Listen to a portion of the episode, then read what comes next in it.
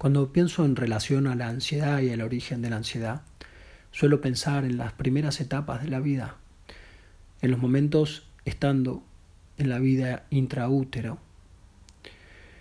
Estamos recibiendo aporte de oxígeno a través del cordón umbilical, de manera que el líquido amniótico en el que estamos inmersos entra por tubo digestivo a través de la boca y al sistema respiratorio a través de la nariz. Al momento de nacer, además de cambiar el medio acuífero del líquido amniótico, se interrumpe el aporte de oxígeno y nutrientes del cordón umbilical. Esto hace que tenga que suceder la primera obtención de oxígeno de forma autogenerada a través de los músculos respiratorios. Pero esa primera respiración incluye también evacuar el agua remanente del líquido amniótico que está en los pulmones. El llanto suele entenderse como fuerza para poder respirar, a veces una palmada para estimular a algunos bebés. Imagino, aunque no puedo recordarlo exactamente, que hasta que sucedió esa primerísima respiración, que incluía además de oxigenar, evacuar el líquido, debe haber sido angustiante, como en cualquier momento que por alguna razón abajo del agua nos revuelve una ola o por nadar de un lado a otro queriendo llegar y sentir que falta el aire, como una sensación de ansiedad muy neta. Sentir que falta el aire da ansiedad. Eso lo podemos ver también en el colectivo, en el subte.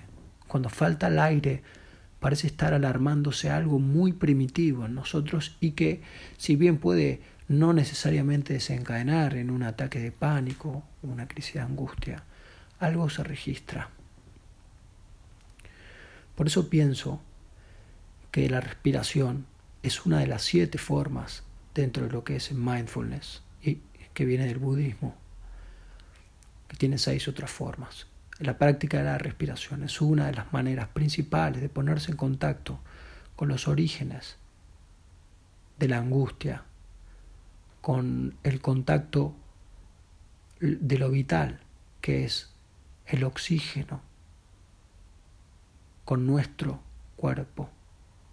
La relación a través de la respiración que tenemos con el medio en el que estamos, esta vez fluido pero aire, ya no líquido amniótico, y de donde obtenemos nutrientes, que es el oxígeno. Por la boca después nos alimentaremos. Y esa es otra cuestión, está dividido. Ya no entra lo mismo por la boca que por las narices. Entonces respirar utilizando las distintas fosas nasales, tapando una primero, exhalando, inspirando tapando solo la otra y después expirando.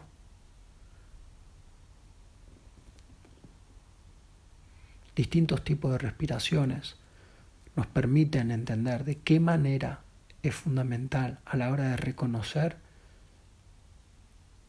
lo envoltorio que es la conciencia de tener un cuerpo darse cuenta que uno tiene cuerpo, lo más parecido a eso es concentrarse únicamente en la respiración.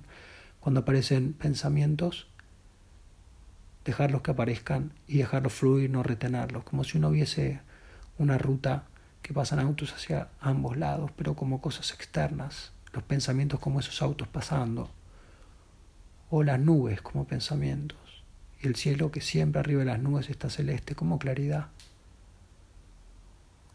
La respiración ayuda a ir al lugar de claridad de cada uno. Practíquelo. Hágame caso.